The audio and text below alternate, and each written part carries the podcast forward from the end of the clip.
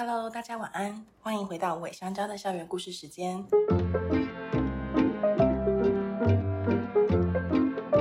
我是辅导员姐姐小黑，我是辅导员姐姐心如。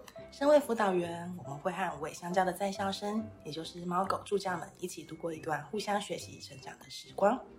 最近掐指一算，发现小美拿铁都已经满两岁了耶！而且盘点小美在无尾香蕉成长的这段期间，有那么一些瞬间，让我们很欣慰感受到孩子长大了。也希望这些记录可以被留下来，传承给未来的家人。虽然他们就是没有跟就是狗狗、猫猫们从幼犬期一起开始陪伴，但我们这些记录都可以让他们像伴随着他们一起到新家。没错，我希望他们在新家的一些记录也可以被记录下来。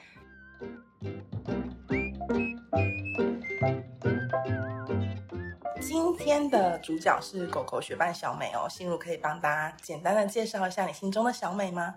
就是小美很聪明，我觉得这是大家公认的。没错。可是我刚开始认识小美的时候，会有一点点觉得说她有点耍小聪明那样子，就她很会看人类在做什么，然后她把我们拿捏在她手中，哦、可以。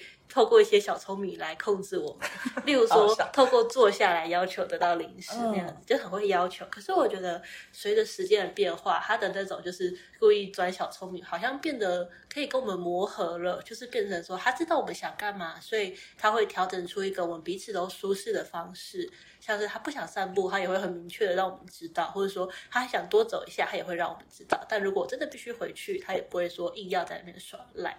嗯，他从原本的就是会用自己的聪明去耍任性，到现在就是开始会理解、互相理解跟沟通。对，对，对，我觉得他知道我们的难处，也知道我们辛苦。哦，小美长大了。对呀，啊。那今天的主题啊是无尾香蕉的转骨汤。你对转骨汤这个词有没有什么联想？感觉就是青春期的小孩，就家里有青春期小孩的父母都很需要，然后广告都会有，然后好像对他们也是 仙丹一样的东西。我就想到我小时候，就是好像会有个小小时候时间是食欲不好，然后爸爸妈妈就去中药行跟老板说要买那个高短含的油啊，然后就是不知道到底那些药是真的有效，但是好像就是每个很多小孩都有那个时期，然后每个家长可能会有不同的偏方这样，然后就经过了不同的环境啊教养方式，就每个家庭都有不同的转骨汤，就逐渐变成现在的大人了，嗯，成型了，对。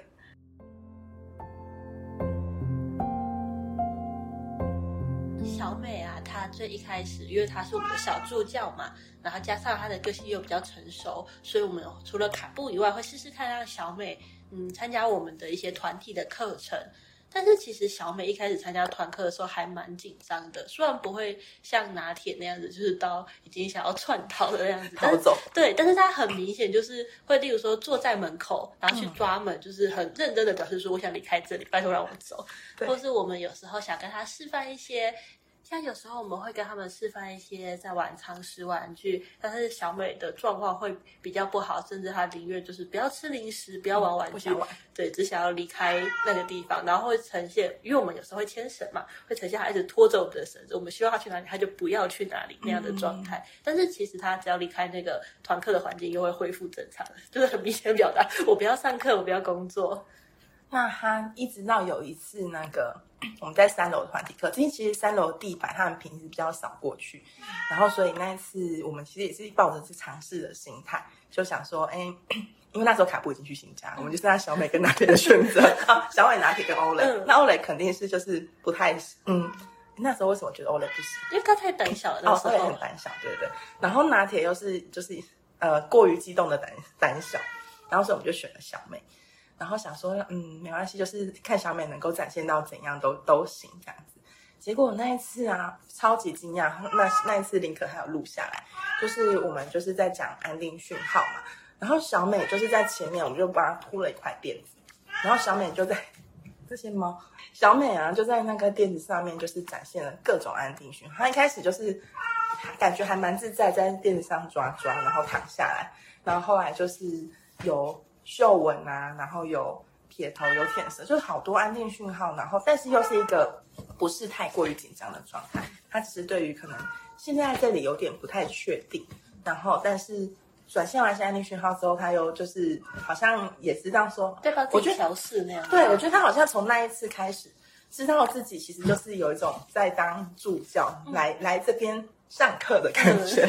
对，然后所以从那次开始，他就几乎每一次的团体课程，他都是一个非常好的助教。嗯，我们就从那一次开始觉得哇，小美长大了，他没有在害怕，他就已经。他知道要干嘛，没有他知道干嘛，不会有一点，我觉得之前有一点就是不知所措的感觉，也不到害怕，但是就很不知所措。对，他好像从那次知道我知道我们希望他做什么，然后他也做了很多，就是我们希望他可以完成的事情，这样子。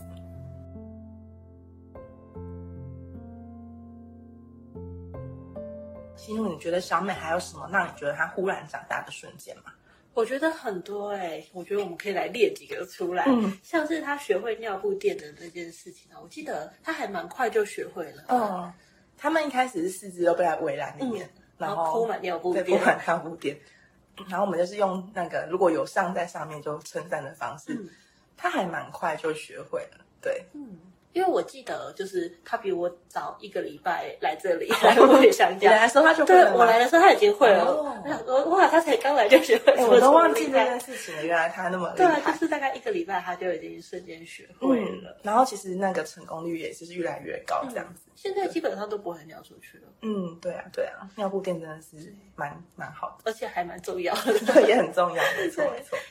第二个是他，我觉得他穿胸背也很棒，就是穿我们平常出门要让他穿胸背带的时候，他是所有小朋友里面最稳定。对，因为其他狗狗我们要帮他穿最好方法就是拿一个零食在前面，诱使他们把头钻过胸背带。但是小美其实不用哎、欸，他会自己去找那个圈圈出去，对，就会从中间进去。而且因为我之前腰不太好，然后。小美又比较矮一点，就跟其他狗狗比起来，嗯、所以弯腰其实还蛮不舒服的。然后那时候我就跟小美说：“你可不可以站到椅子上，让我帮你穿？”哦、她真的就站上去了、欸，我就觉得哇，她好年轻，真的是一个很可以跟人类沟通的狗狗。对啊，他会观察我们的需求，然后去跟我们做磨合，这样。所以他就会跳到某个高台处，对，他就会到椅子上面去让我帮他穿，那我就不用弯腰了。好棒哦！然后还有像散步的时候啊。就是它便便完，因为狗狗便便完感觉都蛮嗨的，对，从此对开始跳，开始跑。但是我发现最近小美便便完，它会等我捡完便便再走，因为我们其他几只狗狗，我们都会为了 为了安全起见，我们会踩在它们身。我现在还是会踩在那里，以免就是它们跑太快这样子。但是小美的话，我发现就是只要口头跟它说，主要还是要说一下，说小美你要等我，就是我们要清完大便再走，然后它就会停下来，就不会去扯身子这样子。是很可以沟通的狗，没错，我觉得他听得懂人话哎。那我要说一个，就是我最近近期就是去，我前前阵子现在其实声音还是没有恢复，嗯、前阵子生病失声这段期间，但是还是会带出去散步。嗯、我就发现小美，我就发现，因为平常散步可能还是会有一些叫他们名字啊，然后说等等啊过来还是什么之类一些，要是一一直不停的讲话，不停的下指令。嗯、然后失声那段时间就发现。哇，就是心心里想讲什么都讲不出来，在心里呐喊，对，在心里呐喊。但是后来发现跟小美出去散步，就是完全可以不用讲话，我就是靠着手中的牵绳跟我身体的一些方向姿势，就可以很 peace 的去跟他散步。他有读出你的肢体语言呢，没错，他也会人类的肢体语言，他完全懂我的肢体语言。然后我就觉得，哎、欸，其实完全不讲话的散步也蛮好的耶，也、嗯、就是。没有对他有过多的要求，那我自己也知道说，哎，就是我现在的状况，然后就会用一种比较缓和、温和的方式去跟小美达成两两个之间的平衡，这样。嗯。小美好厉害，对。然后像散步回来之后啊，他们都会擦一擦身体，擦手擦脚这样子。嗯，他之前其实很不喜欢，对，他看到他以前看到毛巾会跑，对逃走，对，然后会躲起来。但是现在他不是我把毛巾或者说拿比较大条拿出来，他就直接躺在上面，然后就翻肚子，然后在毛巾上面自己滚来滚去。然后我就会趁他滚的时候，趁机就擦他的手啊，擦他的脚，他都非常配合，而且。因为他前阵子皮肤不太好，有用那个喷雾嘛。嗯、然后我本来以为他会很讨厌，就是湿湿的东西。直接喷吗？没有，没有，吓死我！直接喷他应该还是会逃走。就是我想说，就把它这个顶多还是湿湿的嘛，所以就是我怕他会怕湿湿的东西。然后我一开始用在手上，然后他也完全没有抗拒。然后我后来就直接就是把手弄得潮湿，然后在他身上搓，哦、然后他都不会抗拒，然后好像很享受这个摸摸的感觉。所以你是喷在手上？对，我是喷在手上，然后。用在他身上，然后因为拿铁不喜欢，所以拿铁不会过去打扰他，他 很开心。平常要是一直摸小美的话，拿铁一定会去打扰他。然后那个拿铁不喜欢湿湿的，对，拿铁不喜欢湿湿的，所以拿铁就不会去打扰，他就会这样子很乖的给我搓完他每一个需要擦到那个喷雾的地方。好棒，难怪它最近毛皮看起来很亮。对啊，然后他是不是也不太会乱捡地上东西？是从我好像从他蛮小时候就发现这件事情，就是之前有讲过，他有一次在路边捡到鸡腿，然后我就说小美给我，然后他就给我了。嗯，他。好像对这个不会有太大的执着，嗯、像有些狗狗好像是因为你跟他拿，它反而太激动，对，它会很激动，想要要赶快吃掉。对，然后小美好像就想说，哦，你要，那那就算了。这点真的很好沟通啊，就是像外面我们，毕竟我们博尔附近就是很多假日，大家会不小心食物掉在地上啊，嗯、什么鸡蛋糕啊、咸酥鸡啊、热狗什么的，很多，各式各样的食物。然后小美都很好沟通，就是她可能会去闻一下，然后有时候她是已经叼在嘴里的时候，我就会说小美不要。然后就会放下，我就觉得，我觉得她听得懂，超厉害，这个很厉害。然后像现在他在上团体课程的时候，担任学班经常师也都会就是乖乖的等，很稳定，嗯，不会想要报仇。我觉得蛮特别，是他好像知道，就是我们可能在平常不是要去散步的时间，带他出去的时候，可能会有一些特别人物，所以像前阵子就是好多个团体活动啊，然后我就是只要去带他出来的时候，他就会直接冲到那个二楼的那个活动空间门口。对，然后从二楼教室门口，然后那边准备 stand by，然后因为有一次是在，因为活动不是在二楼，是在三楼，然后他就不在门口，二楼门口等一下之后呢，我就说，哎，不是哦，然后他就赶快就是跑到三楼门口等。他好聪明哦，他听得懂哎，对对对，我真的觉得他是很可以沟通的狗狗，他很厉害，就是觉得很好沟通，然后又觉得嗯长大了。对啊。我觉得跟小美相处真的是很轻松。我觉得如果有需要养狗，然后你又不是有办法二十四小时一直在帮它把屎把尿，在跟它后面的话，当然如果你很享受那种被需要的感觉，你可以选择拿铁，拿铁很需要。但是如果你平常上班也很忙啊，你希望回家的时候是一个可以比较轻松舒适的相处方式，或者你们各做各的事情，不要太互相打扰。但小美就是一个很好的选择。它在某些地方的个性是有点像猫，对不对？嗯，就是它喜欢。你跟他待在同一个空间，但他没有想要一直黏着，一直抱抱。拿铁的话，你就是你在那边多久，他就要你抱他。拿铁会突然想到，然后跑过来跟你要求一点什么，要抱抱要。对，所以就是不同个性嘛，我觉得就是适合不同的家庭这样。嗯，而且他自从上次我们不是去带他去坐车坐汽车的点嘛，嗯，上次跟他带他去燕巢找花生嘛，然后那一次家有琳达的一些就是。指指导，就是中间有带他们去绿地放风啊，就是短短的大概五十分钟车程，我们中间放风了两三次。嗯，对。然后那一次之后，我发现他坐汽车上也变得蛮好的，他们就比较知道说，哎，坐汽车没有那么恐怖，至少没有吐了。哦天哪，花生的就是 花生真的很易晕车体质。对，然后小美其实她会还是会有点紧张，但是她后来回程的路上就在车上睡着，觉得这是非常好的一件事。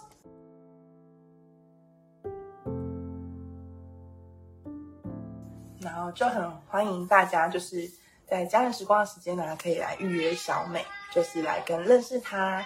小美也很喜欢猫咪，如果你家有猫咪，然后不讨厌狗的那一种，对啊，也欢迎可以。就是我觉得还，如果你们想要一只狗狗的话，也蛮适合来看看小美的。因为小美虽然很喜欢猫咪，但她不会太追猫啊，或者欺负猫。嗯。其实最近会一直会有一个固定一家人来看小美，他们是呃。去年嘛，家里一个狗狗过世了，然后就是，但目前的状况还不许不允许养狗，因为家里的状况还不许养狗，所以他们一家人就还蛮常来看小美。然后小美，我们有一起出去散步过几次，然后小美现在其实就是已经也认得他们，然后每次他们来都还会蛮开心的打招呼。我觉得小美还蛮会认人的，嗯，就是因为之前小美其实呃不算太黏人的狗狗，她看到人比较不会那么热情。尤其是因为它对食物又需求度没有那么高，对，它不是可以用食物诱惑的狗。拿铁之类的，你拿着食物，它可能就冲向你，管你是谁。对，虽然它很害怕、很紧张，但还是可以想吃。但是小美不是，所以有时候如果有人特别来看小美，我们都会先帮他打预防针，说哦，它可能没有那么亲热。对，不像一般的狗，就是很爱人。对，可是它其实会认诶。如果它发现就是专门来看它的，或是来找它好多次的，嗯，他其实都会认。对，然后就会给他们特殊待遇。没错。其实像志工姐姐也是，志工们就是刚开始来的志工，可能带小美都会发现她有点不好带，可能不太愿意跟新来的志工去某一些地方，但是的话是熟人，对，但是熟人之后就会发现，彼此间就是有默契，然后就发现他其实是最好带的，对，有信任感之后，他其实就是一个很好沟通、很好带的狗狗。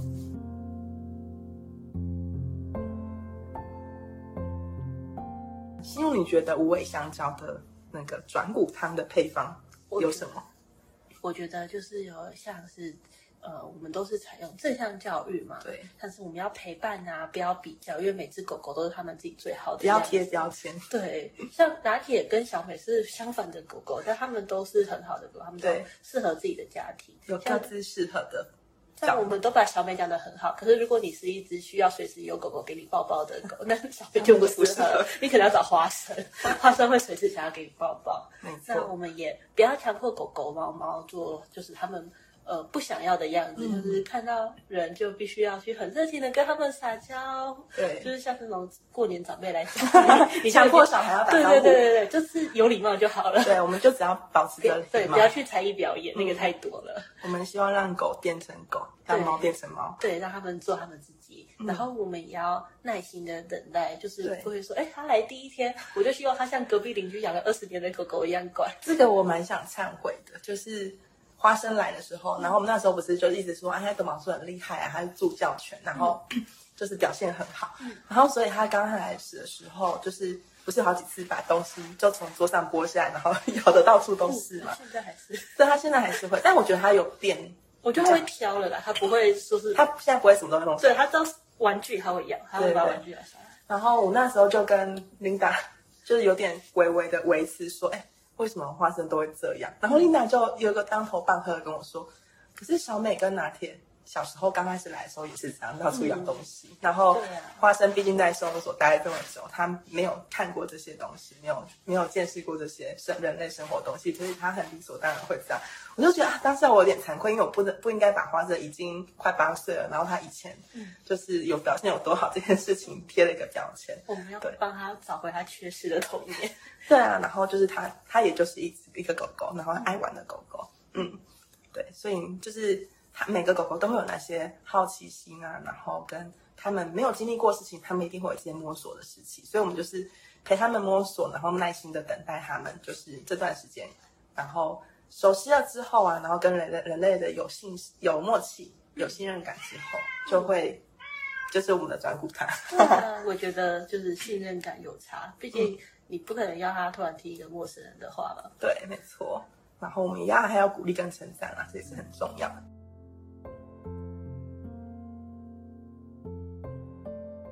今天的故事差不多就到这边结束喽。好，那如果想要在家里，今天其实其实我们就是讲讲了很多小美就是长大的瞬间。那如果大家想让家里的毛孩一起做练习。就是想要记录，好有太阳也想要来做练习，想要记录那些毛孩啊，那些让你长大，就是你觉得长大了，或者是你觉得有什么瞬间让你印象深刻啊，或者很感动的，可以听校长请们的与动物相爱练习的 Podcast 第三十集，写满那些瞬间，真的会很感动，也真的写下来的感觉，对，就会哎，其实而且一直在写写过程中一直在回想，然后就是其实会发现很多。嗯，过过去发生一些小事情，可能现在有点忘记了，但是透过这个时间去回想，然后就会让自己觉得啊，真长大，好感动。对，从十一月一号开始到十二月十五号的募资计划，那我们针对现在新世代孩子会遇到的动物议题设计练习题，也帮助我们培养更多收容所的毛孩成为学伴。有很多成长的瞬间，陪伴孩子一起学习，也希望可以让更多猫猫狗狗被看见。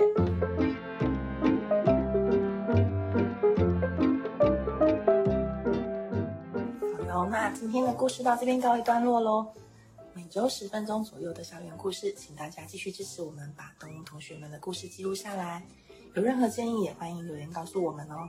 怎么支持我们呢？可以给我们的 Podcast 频道五星好评、小赞助，把建议与鼓励留言告诉我们，也欢迎分享给朋友一起来听故事哦。谢谢你，那我们下周线上再见，拜拜，拜拜。